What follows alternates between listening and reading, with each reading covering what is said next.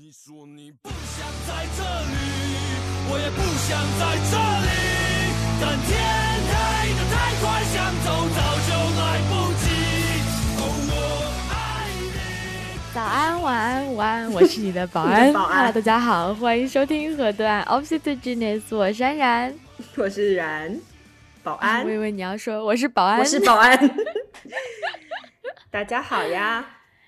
大家好，我们又出现啦！这是医学奇迹呀、这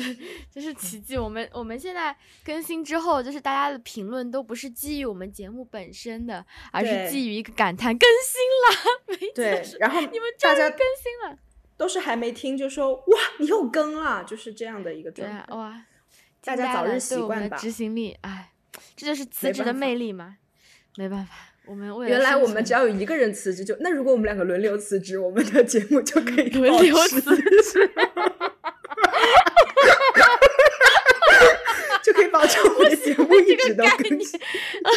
那等你找到下一份工作的时候，我就可以辞职了。对，我们应该这样，就是等我找到下一份工作，安然就辞职，然后我就养他，然后我们节目就两年以后我受不了了，然后我辞职，然后安然开始工作，然后养我，这样我们就可以实现轮流轮流 gap，好棒啊！喜欢这个概念，好的，对我很喜欢这个概念。喜欢这个概念。好的，对，嗯，今天想跟大家聊一聊最近发生的两件事情啊，他们没有嗯什么必然的联系，但是都是嗯、在职场当中会发生的发生的嗯事情，所以我觉得我们可以把它们连在一起跟大家聊一聊。第一个就是董宇辉跟东方甄选之间的一些风波，嗯嗯，第二个就是格力董事长董明珠跟他前任的手下孟羽童之间的，呃，互应该说单方面抨击吗，对就是一些感觉是单方面的，嗯对一些矛盾吧什？么矛盾。矛对盾，这两个新闻虽然没有直接的关系，但是我觉得我们可以从中看到很多，就是呃劳动者跟上层管理人员之间，然后个人跟企嗯业之间的一些关系。对，是的，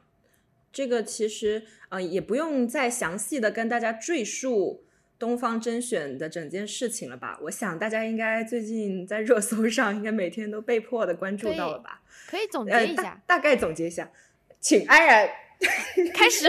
开始总结我刚刚在等你的过程当中，我就在想我怎么总结这件事情。这个很请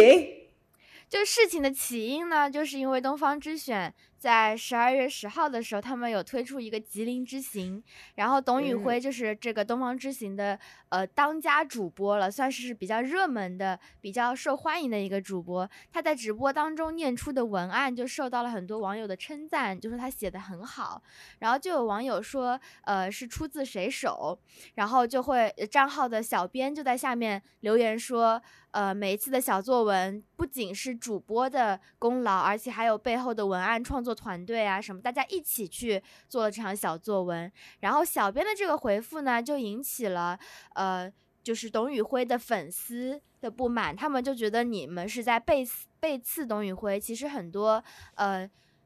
文章啊，或者是董宇辉本来的金句，都是他自己本身去讲出来的，而不是整个团队的功劳。然后粉丝就会觉得你们在背刺他，你们在呃说董宇辉只是一个暗示董宇辉是个花瓶，就是镜头前的花瓶这样子。然后因为这件事情的不满，就引发了董宇辉跟我觉得他跟的团队之间的一些呃矛盾吧。很多粉丝就冲去东方甄选的竞品。去冲他们的人气，导致整个东方甄选的直播业绩就下降了很多。前面应该是我记得董宇辉自己也停播了嘛，就是显然是董宇辉那方也有不满，然后就道歉嘛，开始道歉，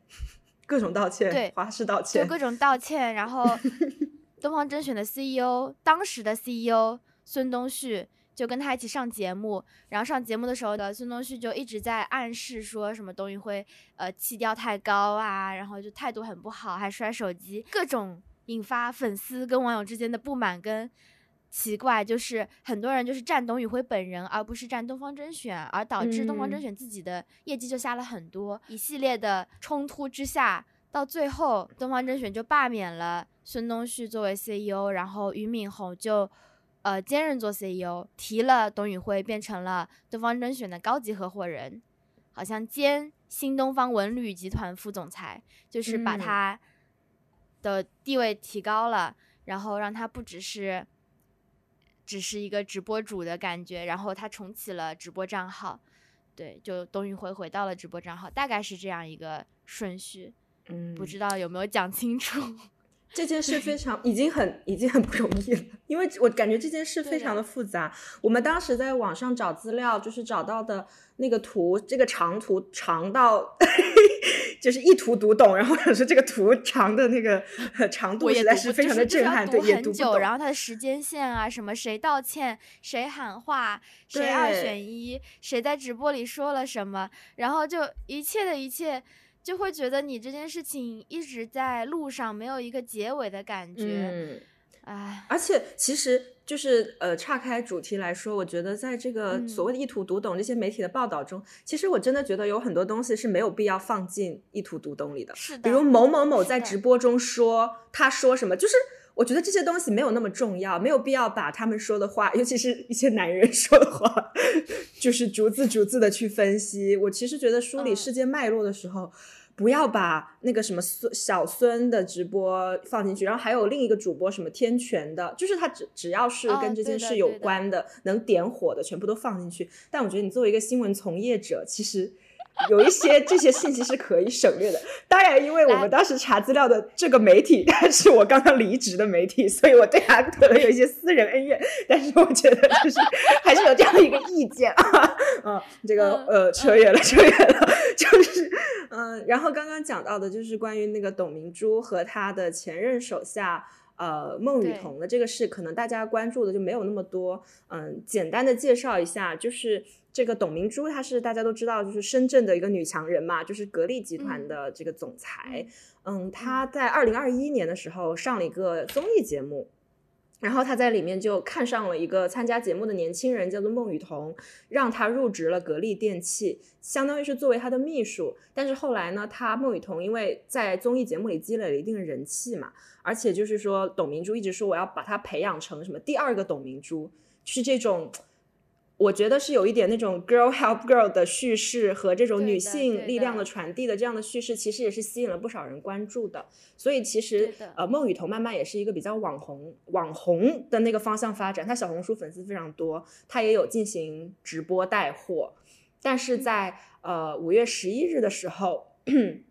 孟雨桐她就公开回应离职，并且她说她的工资和格力应届大学生水平一样，基本在五千到一万块这个区间。其实 是一个比较低的工资啊，我个个人认为。对的，对的，考虑到格力这样一个大的企业来说，啊、然后呢，在最近就是十二月十四号的时候，董明珠在他们公司的新的大学生入职仪式上再次提到了孟雨桐，就是她其实已经离职了半年以上了，她嗯在里面讲到的一些话，就是说她当时是想让孟雨桐成长起来，但是嗯孟雨桐只想借助公司变成一个网红。所以他不能容忍这样的人待在他们的公司，就把他开除了。嗯 然后他后面还讲到了一个金句，就是说，呃，钱是一定要要的，但不是我们梦想中的追求，而是我们奋斗的结果。就是他觉得，如果只是挣的钱多，跟行尸走肉没什么差别。就是也有这样的一个啊、他的这个演讲也被传出来了，然后引发大家非常对非常就非常震撼啊！我觉得我看到的时是候觉得非常震撼的一个发言，嗯，所以就是我觉得嗯董明珠跟孟雨桐之间的关系，从之前的感觉是像一个亲女儿、亲 接班人的那种关系，到现在一个我觉得很敌对的一个状态。然后这中间发生了什么，也会让我非常的好奇，然后也会很感叹，就是怎么会一下子就变成了就变成了这个样子？对，因为当时我们想要把这两个新闻放在一起联系的时候，我觉得是你感受到一种很迷魔幻现实的感觉。我的那个魔幻现实的感觉是，就是你看那种道理你都懂，就是说东方甄选亏待了董宇辉，因为如果不是有这个主嗯播的话，他们的业绩是会差很多的。但是当董宇辉说，就是他觉得自己的收入，他好像是有提到，就是说他觉得他的收入已经够用了，他没有主动嗯去要求过提高薪资。但但是那个时候我又是觉得，我个人感情上是可以理解他这种想法的。嗯，嗯，然后包括孟雨桐，就是当时听董明珠这样义正言辞的说，你要成长起来，不要只追求眼前的利益，又觉得哦，这个大道理好像很有道理。可是当时孟雨桐的回应就是说，我正在准备出国念书，就不参与这些讨论了，不回应了。然后觉得哦，在个人感情上，我可能又更能跟他连接。就是如果我的月薪只有五千到一万，我可能会选择出国深造，而不是在这个公司什么就是说什么成长起来。嗯就是有一种很嗯微妙的世间的大道理和我个人感情产生了一种错位，你知道吗？就是一种很神奇的、很神奇的感受。嗯是的，其实我觉得这件事情，做新闻的人、做媒体的人最能 理解了，因为 因为呃，就媒体从业者来说，薪资不是我第一追求这件事情，应该是很多人理所当然的嗯吧？应该没有人做媒体是为了追求薪资吧？对啊，就我觉得是被迫接受，然后内嗯心也会觉得钱不是最重要的。如果能让我好好做我自己的事业的话，是的如，果能好好做的话，我觉得能给一个养得起自己的钱就已经够了，不会想要通过这个来变得大富大贵。所以我个人上面很能理解 说，就嗯是嗯、就是其不把钱放在第一追求，不把薪嗯资放在第一追求，然后去追求一些自己的个人成长、啊、成长自己的嗯利益价值。自己所谓的嗯价值，而不是以钱当做自己的价值，或者是工作的目标来做。嗯对，所以其实我觉得我们这代人跟工作和钱的关系是很反直觉的。就有时候你工作的很消极的时候，会觉得，哎呀，不就是为了挣点钱嘛？然后觉得就这点工资就是没有动力了。但是 每次想想自己的工作的时候，其实钱又往往不是第一位的，更看重的还是说有没有成长啊，能不能让我自由的发挥啊，或者说团队的氛围怎样啊。就像董宇辉说：“心情才是我的第一追求。”就是很很神奇的一种感觉。嗯，嗯，哎，我们且不说董宇辉，其实传说中他的工资其实挺高的，他不是说千万左右吗？对的，就是这个这个，就前提是我们先不讨论这个千万对当对一个主播来说到底是高还是低，对对对，对对，因为这个所谓的高不高，跟我们心中我们 做媒体的所谓的高不高是真的不一样的，是不一样的。我想要跟大家表明清楚，就是是 就是我最近还跟一个另外的朋友聊天嘛，然后我其实身边很少有不做媒体的人，或者说不是新闻系出来的人，然后刚好这个朋友他其实是做嗯大数据相关的，所以其实嗯他跟做新闻不太一样，他是完全以数据表现为主，他就不需要去投入太多的情感在自己的工作当中。就是他完成这嗯个任务就是完成任务嘛，对他来说，但是他就会说，嗯，很少有人会像我们一样，就是在自己的工作当中投入一些自己的感情，或者是把工嗯作当成是自己的呃奋斗目标，就是把工作内容当做是奋斗目标。其实对他们来说，拿完成这份工作得到一个收入，其实就是一个奋斗的结果了。所以对他们来说，嗯钱是很重要的，因为钱是一个衡量标准，就自己有没有好好工作，有没有奋斗成功。但是其实对我嗯们来说的话，嗯，我们的工作性质使然，也是因为实在是没有什么钱可以赚，但是工作性质使然，我们很容易或者说，嗯，很能够从我们完成一样事情得到一些很大的成就感。嗯，嗯。我觉得就是相较于很多职场的逻辑，说追求的可能是薪资或者是职位的提升，我们这个嗯。媒体行业更多的你其实想要的是自己的那个作品集，或者是你的 portfolio 可以越来越丰富，然后里面有一些你觉得能够让你觉得很骄傲，说这个是我的作品的东西。那个是会带给我们成就感的，所以如果说有这个的话，你就不会在意你的薪资有没有非常大的提升。但是可能对于就是从事这种其他的一些工作的人来说，他的衡量自己职业成不成功的，可能就是说我有没有升职啊，或者说我有没有加工资啊，甚至说我跳槽到更好的、更大的平台啊，就是可能是一些这样的标准。所以，也许，也许他们这个做直播的人，的确，我不知道他们做直播的，好像有点夹在中间嘛。就他又是同时是一个 content creator 嘛，就是他其实也是在对吧，有自己的作品，但是同时他又是一个商业商业性很强的行为，因为你卖的越多，你就赚的越多。那个好像就是一个夹在比较比较尴尬的位置。嗯，对，我觉得就是。你说到这个哈，就是我想到打断一下，就是你觉得董明珠的公司 格力电器，这是一个应该要人就是去 不追求钱的企业性质吗？就是我觉得，如果说以就是他把孟雨桐当做是总裁、总裁接班人、总裁办公室，呃，对，以这种这种情况来说，我会觉得就是我，哎，我不知道，哎。哦，但是反过来讲说，你就说，如果有些行业说他可能没有把自己的很多感情投入在工作内容里，我觉得也很难。就是就算你做的只是一个可能大数据的工作，但是我不知道哎，就是你不会对你的工作的这个内容本身也产生一些感情吗？就是比如希望这个东西能跑成功啊，或者说希望这个东西很有权威性啊什么的。他应该也会有一些这样的追求吧，应该还是会多多少少。但是我觉得这种比较好的地方就是他们，我觉得他们自己能掌控啊，对，而且比较客观这个标准，对的，比较客观。但是我们做的东西就是，一旦它跟钱不挂钩，它就跟感情挂钩。那它好的时候，我们心情就会很好；但不好的时候，你就会心情真的很糟糕。就是的，是的，你的情绪牵动是不受。不受自己能控制的，因为这个事情的发展不是你自己能控制的事情。当事情往一个好的地方发展的时候，你的稿子能发出来，你的稿子有影响力的时候，那这个东西不是你自己能控制的，就是这是这是很客观的，包括这个这个事件的影响力啊，包括你这个东西过不过审啊，这都是你没有办法自己决定。所以说，我觉得我们的心情是控制在别人手上的。嗯。就会有这样一个这个感觉，对我们这个行业有有些身不由己。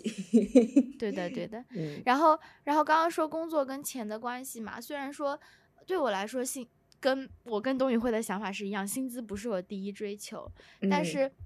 刚刚说到其他地方，他可能会通过提升 promotion 或者给你涨薪来够来。告诉你你在成长，你的奋斗结果是这样。我也希望我的公司能够通过涨薪或者是 promotion 这种这种行为，告诉我说他们 value 我的工作。嗯，就是有的时候我会觉得我做了这么多，我确实觉得很有影响力，或者我做出了一点成绩成就。嗯，但是公司不不尊重。公司会觉得这是你理所应当的事情，这是你就是应该这么做的事情。但是我会觉得我已经超过我的能力范围之内，做出一些很很厉害的东西了。那我觉得钱好像还是一个很好的，呃，显示公司的诚意的 一个一个成果。对我是我是感觉就是。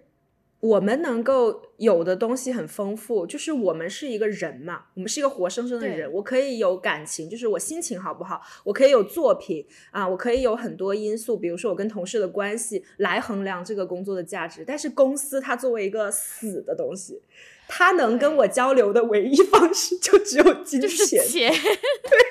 我可以有很多方式来跟这份工作互动，但是这个工作跟我互动 只有一个方式，就很匮乏的就是钱。所以，当你这个钱没有任何的、没有任何的反馈的时候，其实就是有点像是你单方面的在互动了，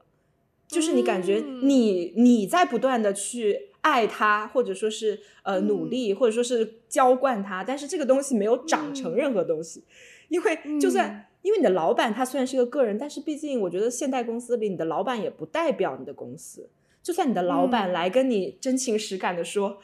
安然你真的太棒了，没有你我们公司就可以去死了，就是或者说我真的太欣赏你，你怎么这么优秀，你做的也太棒了吧，就是这个能给你一些正向的反馈，但是它都不是来自。这个跟你签合同的法人的，而是来自你上司本人的而已。就是这个东西，它不是来自公司，所以可能现代企业就是要谈感情，他有点不配，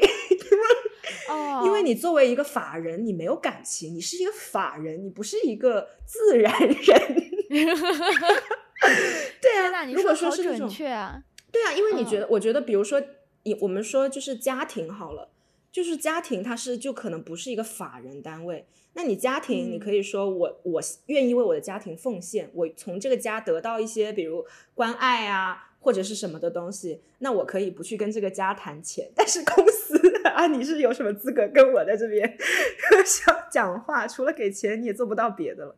对，所以我嗯觉得很很能理解你说的，就不是说我工作是为了钱，但是你总得跟我有有来有往的吧？对的，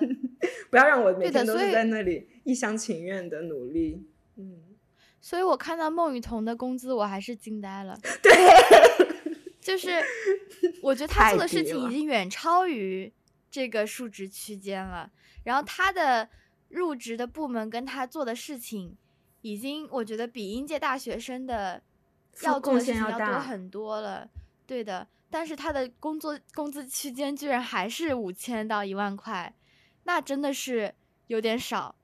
嗯，其实这个事情我看到的一个问题就是，因为他们是在综艺里面认识的，其实他本嗯身这个人他就是带着话题加入到他们公司的，而且他也有帮他们直播带货什么的，所以我觉得你嗯再以一个应届大学生的。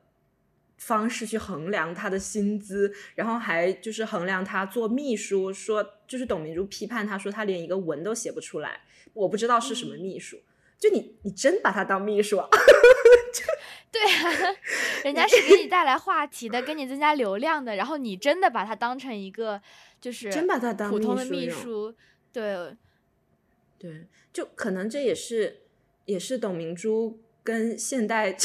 的一些这个不太适配的地方，毕竟他是做实业的嘛，就是他是做电器的，他不是做那种互联网什么类的，就可能他没有嗯这样去衡量一个事情。嗯，但嗯对于这件事，就是我也看到有人讨论说，其实是董明珠跟孟雨桐都没有错，只是她们是两个不嗯同世代的女性。所以她们的对工作的这个态度是截然不同的。就可能在董明珠那个年代，因为中国经济腾飞，只要你肯吃苦，只要你肯努力，你就能有收获。但是对于孟雨桐，就可能跟我们应该是差不多同龄人吧来说，对我们来说，我们其实并不觉得，就是说，只要我肯吃苦，我就能过上好日子。我觉得我过不上。impossible，根本就不可能。对，所以安然，你还会相信就是这种奋斗改变命运的故事吗？American Dream，China China Dream，中国梦。China Dream 中国梦，我好像我不相信，我也我也不信。我完嗯全我不是完全不相信，我是觉得这样子的奋斗是，比如说改变我自由意志的奋斗嘛？就比如说我想要赚大嗯钱，我知道嗯很多赚钱的方式，但是我不愿意去做，是因为我想要花更多时间放在我想我喜欢的东西上面，比如说做播客。做播客，如果我们足够奋斗，我们能改变我们的命运吗？我觉得是不会。嗯，对，就是要看奋斗的方向，对吧？你的意思就是，对对，嗯如果说今天我被逼到绝路了，我一定要，我没钱了，我一定要去做其他事情去赚钱，我一定要去做赚钱的事情。那我觉得你努力去奋斗，你可能有一点点改变命运的机会，但它嗯可能只是贴补补贴你家用的命运，而不是你嗯真的去。呃，比如说改变一个阶级，你变成一个超级大富豪，超级大富豪你变成一个就是董明珠非常有领导力的人，我觉得在现在这个时代背景之下很难。但是奋嗯斗有用吗？奋斗还是有用的，它的用可能只嗯是能够让你生存下来，让你活得更舒服一点。但是所谓的改变命运，我觉得是很难的。嗯，我你觉得对这个是有一个阶级之间的流动，我觉得现在是挺难嗯的。如果是我来说，我个人认为我的空间主要是 向下流动的空间。啊，改变命运是往下我是通过我的努力，我应该是可以让我在以后让我的孩子过上比我更差的生活的，但是，但我觉得这个不是不是我的错。嗯我觉得是时代时代的确是有这个影响。当然，我们不能排除极个别的强人，他可能拥有那种一般人没有的能力，不管在什么样的世界，就算是经济疯疯狂下行，他也可以赚大钱。一定也有这样的人，但我觉得对我们大多数人来说，就是你没有办法在现在这个时代去期望说，我只要咬牙坚持，我只要拼命奋斗，我就能挣大钱，我就能变成一个上等所谓的上等人吧，就是所谓的有钱人吧。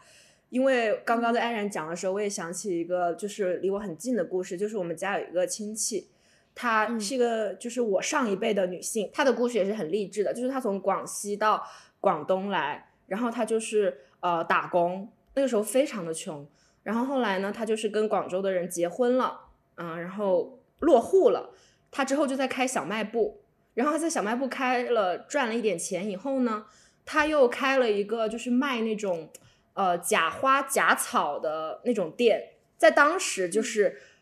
广东，因为大家可能知道，就是广东是一个批发，尤其是服装啊，或者说这些就是这种零售业这种批发非常集中的地方，就是可能全国的人都会来广东去批发一些这种小商品去卖。就它可能不生产，但是它是一个中转站，就包括出口啊，什么广交会啊，就它有这样的一些平台嘛。他当时就真的赚了很多钱，他买了两个很大的房子在广东，然后也有车子，甚至他的小孩就是完全过上了富二代的生活，不愁吃不愁穿，也不需要工作，只要花钱就好了。但是就在疫情的那几年，他的店就整个倒掉了，就是说他的收入就停了，而且包括因为他也是比较守旧的一个人。在最近十几二十年这个网购发展起来的时候，他也没有跟上网购的这个风潮，就是他还是以非常嗯传统的方式等别人找他拿货，而没有试着就是在淘宝上面卖东西。然后他赚的钱就越来越少，越来越少，一直到疫情的时候就彻底把他击垮了。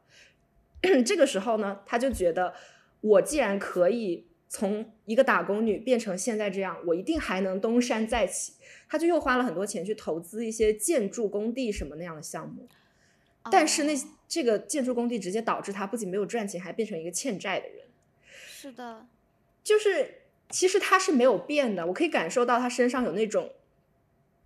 啊我觉得是积极的一种不安分，就他不会像我们一样觉得啊，我就找一个工作，然后我就做下去，然后能养家糊口就行了。他是会不断的寻找新的机会，然后想要通过自己的努力变得越来越有钱，过得越来越好。但是嗯现在 就不是那样一个你去做什么找对了风口或怎么样就能发财的时代了。然后同时我就可以看到，不仅是他，他可能卖了一些车子，然后现在还有这个债务问题，包括他的孩子本来过着富二代的生活，然后也不工作，突然就一下面对到说我的妈妈没有办法再给我提供源源不断的金钱了，就是，嗯，但是你说这是这你能怪谁呢？难道你可以奋？斗吗？他也在对呀、奋斗他没有 在奋斗吗？他有在奋斗，就是我觉得是有很多嗯客观的因素会影响的。这个当然只是我身边的一个个例呀、嗯，但我觉得这也是实际的一个问题吧。所以就是可能对于孟雨桐这样的人来说，我们出生在这个年代的人来说，他不会觉得说我要在你这里拿着五千多，也许反正不到一万的工资，然后给你嗯。在这做秘书，然后去期望之后能够就是再给我提提供一些什么新的机会，我觉得是很难的，因为那个信心信心有落差吧。对，而且我觉得，嗯，很关键的一个点是我们能看到孟雨桐给格力的直播带来了一些呃新的声量，给格力这嗯。个集团带来了新的声量，包括他的成绩，包括他给就首场的直播带货，他的单单场销售额就达到六十二万元，他给这个公司这个集团带来的嗯成长，他呃带带这个公司带来的利益已经远超于他得到的东西了。我觉得在嗯这种情况下，也很容易产生一种不平衡的感觉，就觉得我努力的，就包括他去参加这些综艺，他去做呃网红，他在小红书上面发帖，都是他一些努力的过程，而且这个过程其实反过来是让格力更加的有名气的一件事情，但是他没有得到，他没有努力吗？我觉得他也在努力呀。但是我觉得董明珠的期望可能是你这些都是应该做的，你应该现在就吃这些苦，你应该就是去奋斗，你的你的回回报可能不是立马的体现在你的工资上面的。我觉得以董明珠的就是角度来说嘛，你现在可能就是一个需要在底部好好打磨的人，你没有必要这么快就要得到这么高的收入，或者是呃。Promote 到这么高的职位，或者是你就成长到一个马上就成为一个嗯总裁的接班人的这个感觉，嗯，但是在董明珠看来，孟雨桐可能要的比较急，但是在我们看来，我们现在就是一个成果导向的奋斗过程，就是你不告诉我成果，我是不会去奋斗的。就很多人就在呃上一辈的人来说，他们可能会觉得我奋斗了，我就能看到成果，但是对我们现在来说，我要先知道成果是什么。我才愿意去奋斗，但不然的话，我们就没有办法承受它所带来的我们奋斗了没有看到成果的这种失落感。嗯，我觉得这也是孟雨桐会离开格力空格力的一个原因之一。是的，而且我觉得在格力这样的企业，你给他的一些成果其实是很抽象的。嗯，就是如果我是将心比心的说，像我们做媒体的话。那不管说你现在薪资待遇怎么样，至少我有觉得我有在做我自己的一个作品的话，那可能我会愿意有更多的耐心。但是你在一个企业里面，而且像孟雨桐，他又不是说这种核心的技术或者开发部门的人员，他可能更多的还是一个 corporational 的一些工作，就是说企业运转方面的工作。对的，对的，他其实是一些日常的这些杂杂事。或者说是一些行政类的事物，我相信是很多的。在这种东工作上，你让我去咬牙坚持，然后告诉我说以后会有什么，我觉得是相当难的。就是而且而且是它有个对比嘛，因为你的外界环境，你如果单靠小红书，其实他已经能赚到很多钱，他已经能做到一个比较大的声量了。那我为什么要在你这里做底层呢？嗯，如果如果是我自己，我也会这样想。如果我在外面已经有自己一片天地了，我为什么要在这边？你又不给我很好的待遇呢？为为爱发电，太对啊！哎，但是反过来说，就是对于孟雨桐来说，董明珠接班人的这个 title，可能也是她能在小红书做起来的原因之一。就是可能就是最作为企业来说，也会这么想。对，因为其实在我原来工作的单位，我们是一个比较大的集团嘛，然后就是也有电视台的同事。其实，在电视台的主播有非常多都是自己也在做网红的，因为他其实就是非常擅长嘛，这本来就是他本职工作嘛。他是一个专业的电视台主播，然后他可以去做网红，也可以赚到非常多的钱。这也导致了很多那些主播就是会被领导经常批评。就是我们也会听到这样的批评，就是说某某主播总是在搞自己的抖音，总是在搞自己的小红书，都不好好上班。嗯，但是我们当时作为同事，就不得不承认，你也会觉得啊，凭什么他不好好上班？嗯，就是作为同事来说会这样。但是我现在脱离出了以后，你像你刚刚讲的，就是很有道理，就是他都已经可以在抖音上挣那么多钱了。嗯，你凭什么要求他就是再再再好好上班呢？他不辞职 就是给你面子。就是他在我我觉得是保证日常的量的情况下，对对，就是他保持日常的正常工作的情况下，你很难要求他更多。但是但是呢，就是因为我们去年新招了一个主播，他的故事也很有趣。他呢，他的小红书人设就是。财经主播，然后也是因为他的这个人设让他火起来的，就是别人会觉得你这么漂亮，然后还懂财经，因为你知道财经是一个在现代社会非常 sexy 的话题，就是大家都会觉得懂财经的人就是 Oh my God，就是掌握了这个时代的密码。大。奖。对，然后他就，然后。同时这个美女和财经又是比较冲突和有有有叫什么反差的两个标签嘛，所以这也是让他红起来的原因。所以我们的同事们就会认为，他之所以还愿意留在这里工作，是为了有这个财经主播的名头，因为不然的话，你就只是一个普通的漂亮网红而已。嗯，所以这真的是一个很矛盾的事情，很很暧昧的关系，很暧昧的关系。需要非常高的情商 来处理。但是，但是我们在董宇辉跟董明珠他们都姓董哎，哎，董宇辉跟孟雨桐这两个事件当中，我们会发现，其实，比如说对。对东方甄选来说，董宇辉是一个很重要的人物，因为我们看到董宇辉停播之后，东方甄选的其实直播量啊、交易度啊都下降了。就是董宇辉对他们来说是一个明星员工，他是业绩压倒性的高，他的粉丝基础非常的雄厚。他其实很多人不是冲着东方甄选来看直播的，是冲着董宇辉本身来看直播的。然后我觉得对孟雨桐来说，可能有一批粉丝也是这样的，他是为了看孟雨桐才去。看格力的直播，他不是为了看直播，而是就不是为了看格力才去看直播的。当这种嗯公司里面有这样的明星员工的时候，其实我觉得对公司来说，他们可能也会有点紧张，就是怕他如果走掉之后，那你其实能够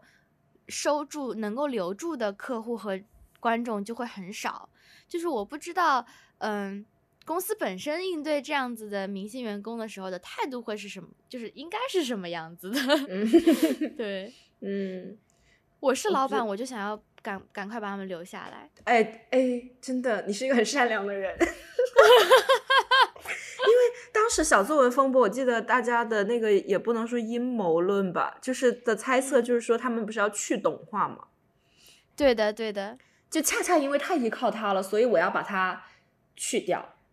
是的，如果大家都能像安然一样说他这么好，我一定要把他留下，这个世界就不会这么多纷争了吧？可是，可是 这样是不是也就是我的想法，可能也不不利于公司的发展，就不利于公司稳定嘛？因为长久的一个人，对，这不禁让我想起 该死的 Hype 公司，他们以前只有 BTS，他们现在已经去淡化了，他们，对的，对的，嗯。哦，对啊，就像就像你以韩娱来说，就是那时候 JYP 在做那个 Twice 的时候，为了防止为了防止个人的粉丝过高，就是因为韩团很容易就是有那些流量很高的人，对，一托 N 的那种人，就为了防止他们，所以他们很就是他们团很少有个人 solo 的东西，然后个人资源就很少，都是团队资源，防爆还会，对啊，就防爆嘛，嗯。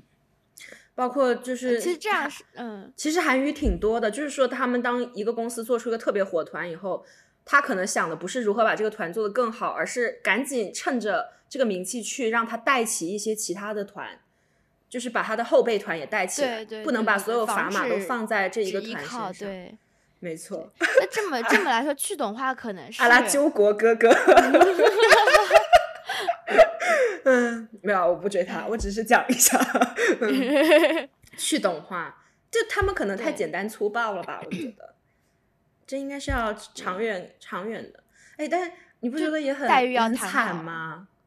就是就是，如果说是按照这种，趁着他还在我们公司，赶紧让他把别的人带起来，这样我们以后就不需要那么依靠他了。那我觉得工资要就是待遇要谈好。待遇给够了，我觉得是可以的。对，但我觉得公司就是，如果你真的帮他把别的人带起来了，他真的会就这样老老实实的一直 hire 你到你老吗？等别人都起来了，他就觉得我不需要你了，我就可以把你看，把你优化掉了，优化掉，裁掉，降薪，裁员，好难啊！这是一个公司运作逻辑的 感觉。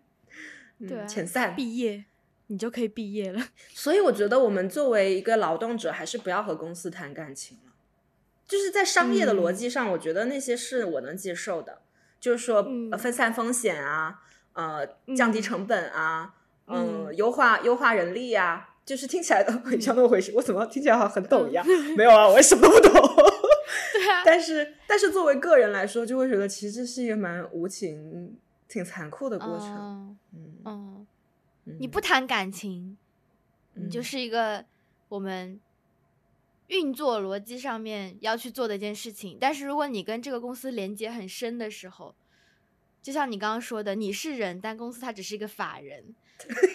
对，就 是你们的你们的关系，你们的感情本来就是不对等的。交情，你是人，但你的公司是一个法人；你是人，但对方不是，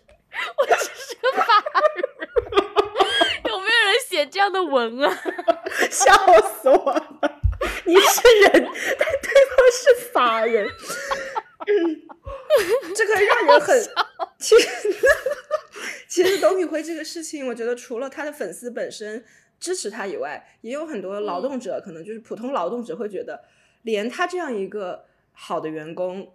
都要被公司这样子去所谓的去懂化的话，那像我们这些普通的劳动者。我们还有什么话语权呢？就我们还在这跟这个法人的 相处中，到底到底还有什么主动权呢？就是可能大家也会有这样一种愤怒，才导致这次的事件能发展的这么久，发酵的这么大。嗯，当你工资很高的时候，你还能保持初心吗？问我转的这么快吗？我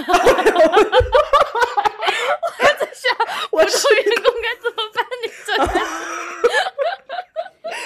啊，对啊，普通员工该怎么办呢？就离职啊！你又回来了，是吗？我已经在想下一个。你干嘛？你不是说我转的太快了，我就赶快回来，我掉头了。啊啊啊！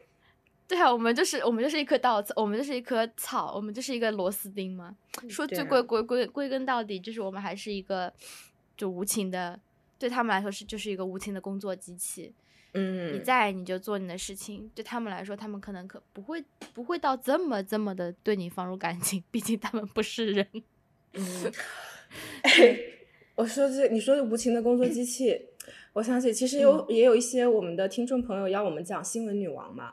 以我对我其实只看过一点点新闻女王，我看不下去的原因就是我无法理解这些员工怎么可以为了一个工作就是搞得跟。搏命一样，因为对我来说，他就只是一个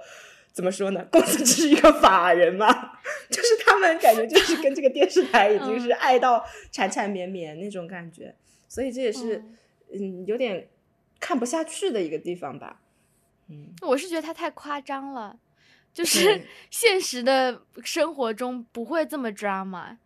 对，就他可能工作细节会有点像，但是他可能没有那么那么的 drama。虽然我们也没在电视台待过，我感觉他的那个违和感，可以找一个电视台待过的人来来聊。可以啊，可以啊，有很多。我我觉得他真正的违和感是什么呢？违和感是是不是扯远了？但是呃，还是讲，就是比如说像美剧的像《Newsroom》这种嗯电影电视剧，它也是很 drama 的，就是明显真真实的电视台不至于那么 drama。但是他所讨论的更多的还是一个，比如新闻伦理的问题，嗯，或者说是一个报道上的问题，就是他你能看到他们追求的其实是某种意义，嗯，而不是诠释。那个东西只是附带的。但是新闻女王给我的违和感就是，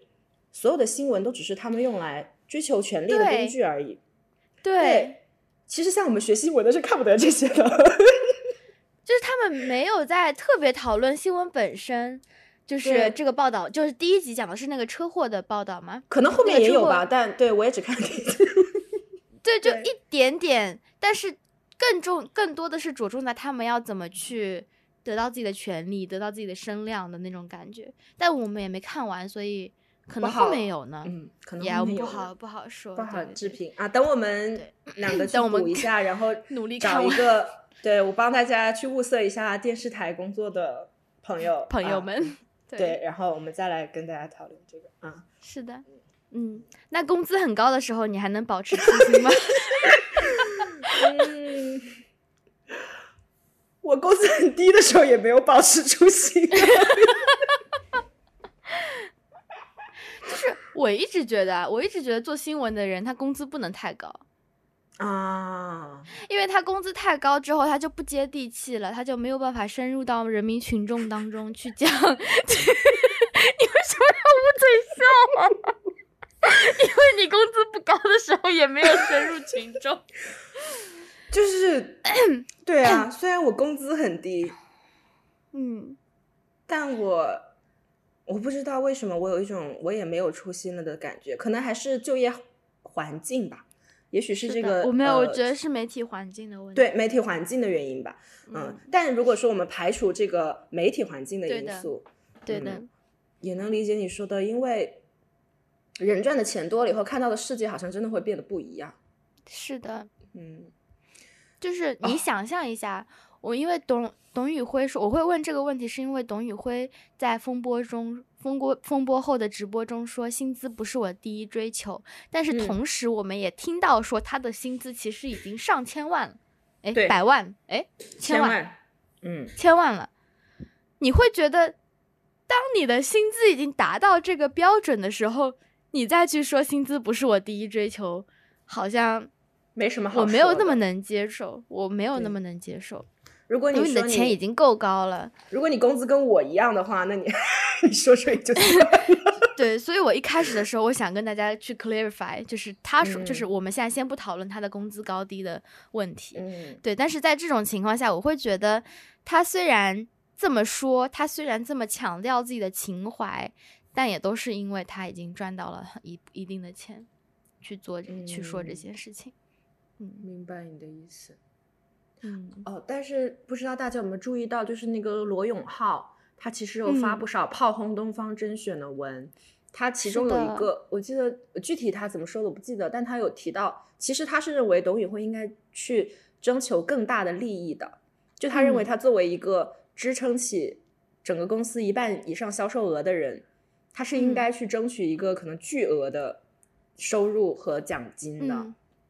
就或者是一个合伙人，或者是什么地，就是对那种入股。所以也许是相对来说，就是说，相对来说，董宇辉已经觉得千万是一个他比较安贫乐道 打加引号嗯的表现了，因为他会一直强调自己是一个农村孩子什么的，就是他会强调这个意义的东西，强调嗯这些东西，所以 是啊，但反过来说，就是可能不同的行业，我们的确无法想象。嗯无法想象说到底工资高怎么才算高，因为在我们行业，比他少一个零都已经很高很 高都已经很了，好吗？对的，这可能是我们这里的整个，我都不知道整个企业里面的天花板有没有这么高，可能都没有，道可能都没有。当然我，只有只有让我做一下，只有对呀，对，让我做一下我就知道。哎，但其实，嗯。嗯，但其实反过来讲啊，就是我们不往宏大说，往个人来说，其实像我们嗯。这代年轻人，可能我们很多听众朋友也是，我觉得你可能在温饱上都暂时没有什么太大的担忧吧。就是嗯。退一万步说，就算你像我这样裸辞了，都还有爸妈在后面会给你兜兜底，就是爸爸妈妈都还没有到那种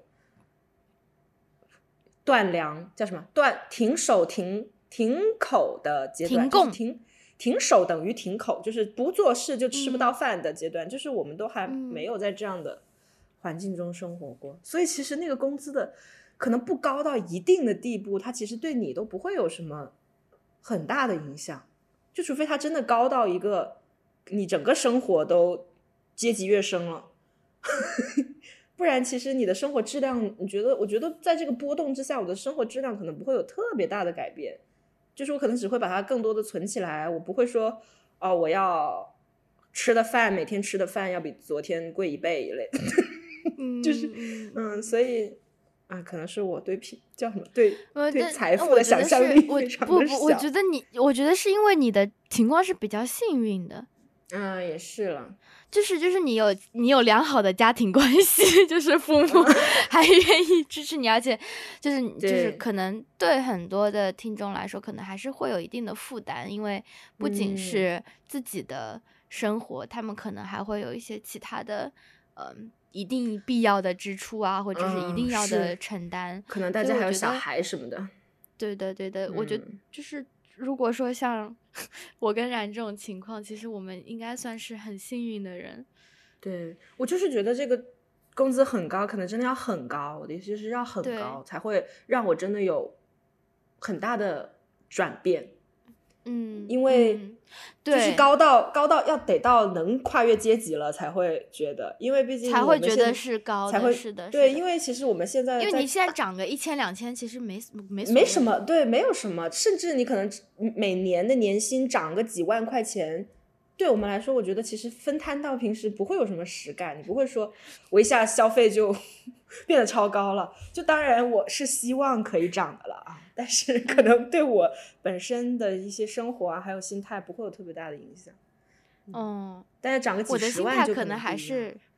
对，我的心态还是在于公司 value 不 value 我，嗯，他法 value 我就要给我涨钱。法人跟我沟通的方式就是 涨涨钱。钱。嗯，对，对，我觉得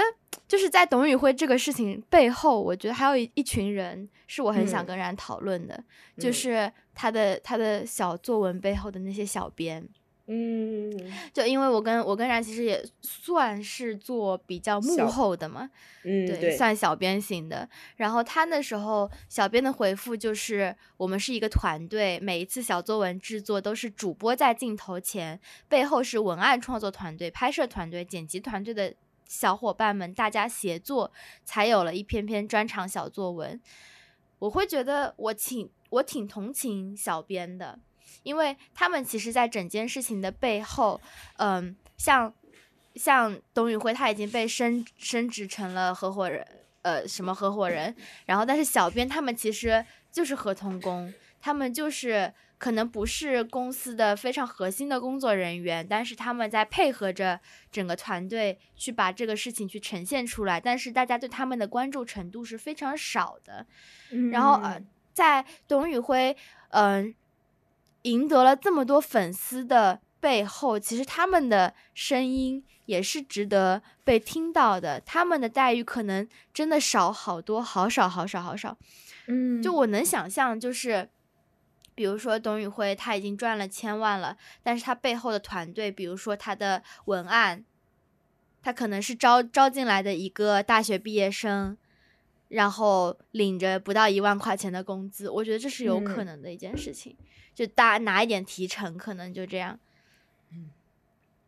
不知道大家能不能想象，其实像我觉得他们也算是某种自媒体吧。我不知道他们这种带货也算是某种，就是一个呈现出来的 content 背后需要多少人的努力。因为像我是的跟然在这个行业其实是可以就是知道的，就是你你看嗯到的每一个完整的 content，、它背后的那个就是最后他会跑的那个叫什么啊？那个肉幕后人员呃条，roll card，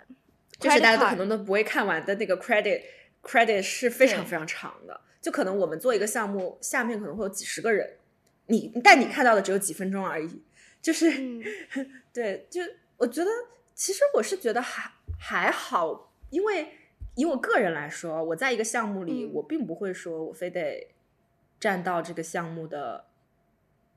大头，就我也会考虑自己嗯在其中贡献了多少。嗯，你不会想要大家 focus 在我身上，嗯我不会有这个愿望。当然，我觉得他们这个情况还是不一样，毕竟他们是涉及的这个金钱的落差是非常大的。我的一个项嗯目里面，就是说赚的最拿最多提成跟最多最少提成的人，可能也就差一两千块钱而已。我的经验里啊，嗯就你嗯可能就会觉得、啊，没关系，他比我多做一点，那嗯那就他来好了，或者怎么样。嗯，但是，但是如果说，如果说你在辛苦的工作在参与，但是那个领头的人说，这一切都是我自己弄的，嗯啊，那我可能就是都是我自己的，这都是我想的，这都是我弄的。他把那个他把那个 credit 都放在自己身上，嗯，他会说自己做多过。对，对会有一点。这个就是心情可以理解，但他的方式非常不专业吧？是的，是的，这样讲是的他们这样子的方式还是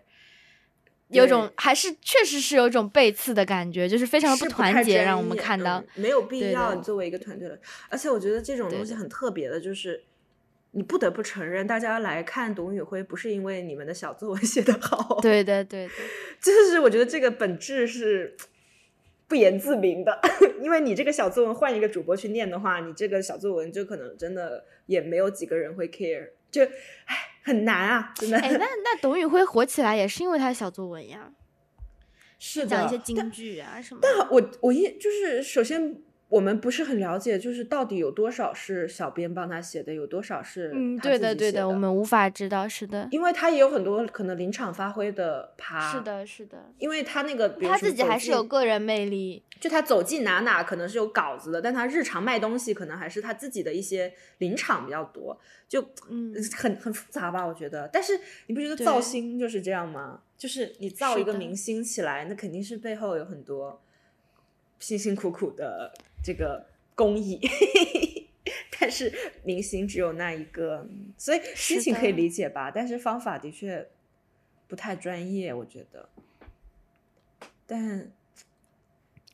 不知道哎，如果董宇辉真的就是说明明不是都他自己写，他还非要说是他自己写的，也不知道是为什么呢？其实他说我背后有团队，也不没什么吧，可能就是一半一半吧。嗯，非哎呀，我们无法评断，我们无法评断，非纯现场原创发挥，半 半开稿，半开稿，预稿、预录稿、预录电稿，电稿，就可能有这样的对一些纠纷吧。嗯。但希望大家还是尊重小编啊。是的，小编我觉得就是尊重他是，就是了解他是一个团队的成果，而不是一个个人的东西。对对，就一定是一定是背后有很多人，就算不是帮他写稿，也有很多帮他做很多事的人。对啊，包括他的直播团队中控，我现在觉得中控是个很好玩的岗位。哎，其实就是会有人说，觉得董宇辉可能觉得，就是你有这么多粉丝，你完全可以独立有自己的团队什么的，但是。其实一个直播团队，我觉得不管从选品啊这些，就是产品这个链方面，还是你直播的技术方面，甚至包括一些可能商务上的那种叫什么广告啊对接那些，我觉得这一定是一个很庞大的团队，不是说你看到的明星是他，然后你就觉得他。别人都是可以取代，嗯，理论上也是可以取代，但每个人都是可以取代的。对对对，每个人都是可以取代的。你看，就是薇娅都走了这么久了，也不见直播行业就垮了。对啊，还会有千千万万个他。唉，我这样会不会被董宇辉粉丝杀掉啊？唉，干净，我们已经很中立了吧？嗯，很中立啊，很中立啊。对，但东方甄选太不专业了。是的，东方甄选这样呢？怎么这样？真是专业，是的，对，不尊重，太过分了。OK，然后最后这个就是我们来讨论讨论，像董明珠这样的老板的为你好，到底怎么辨别是不是画大饼？我觉得就是大饼啊，就是我觉得所有的。所有的承诺在职场上面的，就说你未来想把你怎么样，你可以怎么样，你一只要没有看到希望，你只要就是没有立马实现的，我觉得都是大饼。嗯嗯，就是说什么明年给你涨薪啊，明年给你团队里面给你多几个人 head count 啊，我觉得都是都是大饼。嗯，你只要努力，真的就是我觉得。以董明珠的这个案例来说，他可能已经不太理解现在年轻人现在的一个追求跟职业发展方式。他的为你好，他可能是他觉得好，别人不一定是觉得好的。所以我觉得这就是理，我就理解成是大饼。他可能觉得对我好，但我觉得他就是大饼。哦，我觉得你提出一个很重要，就是老板的为你好，也要看看你跟他认为的好是不是一个东西。对的，嗯，对的。所以他可能觉得你现在吃苦是为你好，但我们现在已经不不不不追求这一套了。是的，那怎么叫天降天将降大任于斯人也，必苦其心志，劳其心劳其筋骨。筋骨。哎，其实我觉得这里面有一个很尴尬的，就是像俞敏洪他那个企业，我觉得他原来新东方更像是一个那种。讲感情或者讲讲讲激情，就是，嗯，他原来刚开始开东方甄选的时候，就是那种情怀很重的一个，对的对的情怀感，而不是一个法人感的呀，对，就是不太像个法人，他们那个公司当时有点像，就是有点像是说我们这个教培行业算是完了，哎，然后大家救救我们吧的那种有机的感觉，有机互动的感觉很强。但是这件事情以后，你就感觉到，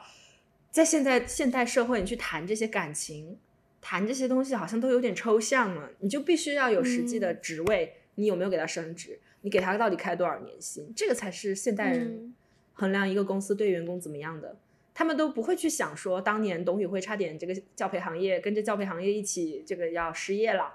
啊，然后嗯终于在这个东方甄选找到了第二春的这种这种感情博感情的叙事，我觉得在现在的商业社会里面已经不成立了。你跟我讲这些没用，所以你跟我谈感情说，所以他们现在才变成这个样子。对啊，就是我老板每次跟我想要一副那种我把你当朋友才跟你说的那种时候，我都会觉得哦不用，就是不要嗯，就是我们就是工作之间的这种谈话就好了，我没没有嗯不想听。然后什么，当时我要离职的时候，就是说，哎，我我你说的这些我都很理解，但我也是为你好，你想想，没有几个月就要发年终奖了。嗯，嗯。你不不拿的话很亏呀、就是、嗯。你乍听之下 好像嗯。是真的为你好，但是、嗯。因为当时我已经非常坚定要离职了，所以我还是拒绝了他。嗯，但。是他最后还是说你再考虑考虑吧，就是过几天再再我再跟你谈，然后没有答应，没有批准我，然后就在当天下午、就已经有人事的比较熟的同事告诉我说，我老板开始联系他，开始招人了。就是对于我的老，对于你的老板来说，他所有对你的不舍，那些或者说挽留你，或者说为你好，让你拿年终奖，都只不过是为了让你待到他招到人再走而已。他只是为自己好，他的为你好都是为自己。他不会真的为你好的。就是我个人在现在的公司啊，嗯就是现代的商业社会啊，嗯我觉得当然不排除说你的上司的确是一个跟你私交比较好的人，他可能有一些嗯。私人的建议给到你，那我觉得也是局限于私人的，而不是他作为你的老板的，就他可能作为你的 friend 嗯，或者你的 peer 给你的建议，那也许真的是为你好。哎，我强烈给你安利我的领导，哎，哎，又来了，就我不是舔，就是我嗯。在综合了这么多，就是我看到过这么多职场案例跟领导之后，我真的发现我领导就是非常的好，他嗯会。他会想我的成长空间，就他的好啊不是说不是说就是就真的很就在工作上不不刁难你啊，不不不不不严格对待你啊，不是这种，他就是会让你去想说你想成长什么，你在哪方面可以去做些什么事情，你可以怎么样，就是他非常的嗯考虑到这一些，嗯，要不要来做我同事？好啊，等我想上班的时候。你来了我们还不是要轮流辞职吗？这个 其实，我觉得大家是要对自己、自己有一个自自己有自己的判断，因为其实就算是我领导这种非常不负责任，我前领导这种，我妈妈也会说，其实她觉得这种领导也未必就一定是不好的，因为他的嗯。极度不负责任，其实会给你很多发挥的空间，因为他都不管你啊。嗯然后你其实可以就是非常自由自在，因为他都不来 上班啊，对吧？而且他也会非常的嗯放权，所谓的放权其实就是甩锅了，就是你会觉得嗯这明明是你的活，你为什么要给我做？但是你如果能嗯以自己的，就是只看自己，而不去跟别人比较的话，你可能就会觉得说，如果不是他这么烂的话，以我的身份，本来可能公司还不会把这么重要的事情交给我。但是因为我领导嗯。他摆烂，他甩锅给我，所以我做了一个以我的 就是只入职一两年不应该承担的项目。就是嗯。我妈妈会觉得这其实是对一个职场上的也是不错的挑战，就是嗯。因为他说有很多老板也许他不给你这个机会，那你也会很难受。那你老板就是摆烂摆到甩锅甩到你有了非常非常多的机会，一直到多到你受不了，然后你走了，就是嗯，嗯，就可能也要看是的大家是的，不管你的领导或者说你的公司怎么样，看能不能从中找到滋养自己的部分吧。如果找不到的话，就可以你就考可以走虑了对对像河对岸主播一样。天哪，嗯我以为这集没什么好讲的，结果我们讲了这么多，因为我们长大了，我们对工作有认识。因为我们我们在职场真的遇到了好多事情，对，真的思考了好多。不知道听众朋友有没有觉得，其实我们在的媒体行业是一个挺特殊的行业。然后，嗯由于我们两个都在这个行业的局限性，所以我们，可能也没法想象很多的行业是的很多不这么特殊的行业的这个生活是怎么样的。所以欢迎大家在留留言言区写写你们的感受。对的比如你好，爱钱吗？比如你你工作是为了钱跟？工作，对你工作是为了钱，工作是是啊，也不完全是吧，有的人就很喜欢上班不完。全是。嗯，你相信吃苦大家可以去听我们的读书会，啊？那个是吧？那集叫什么？什么工作与新穷人？新穷人工作新穷人和消费主义？之类的，我们会放在 show note。在那一集我们提了更多，我们讨论了更多，我也不记得讨论了什么，但是总之我们讨论了 related read。对，大家 Related 可以去听 lesson 听看。嗯，对，好的，好的。那今天节目就到这里结束了。如果你喜欢我们节目的话，欢迎你在 Apple Podcast、Spotify、小宇宙等各可以搜到 R C 的平台收听我们节目，并且给我们建议。你也可以关注我们的公众号“和对岸 OTG” 获取更多节目资讯。就这样喽，期待你的留言呢。好的，请大家不要拜只写拜你们又更新了，请习惯一下。嗯，好的，拜拜，下周拜见拜。